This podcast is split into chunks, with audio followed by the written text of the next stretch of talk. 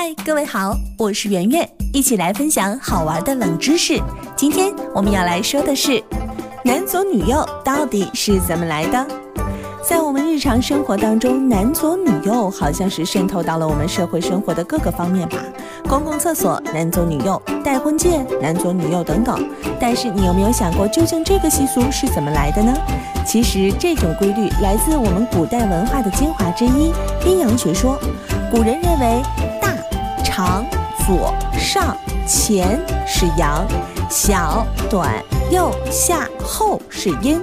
男性呢，在身高啊、体型啊和地位方面都属于阳，女性相反则属于阴。所以呢，根据所以根据男阳女阴，阳左阴右，所以男左女右的规矩就出现喽。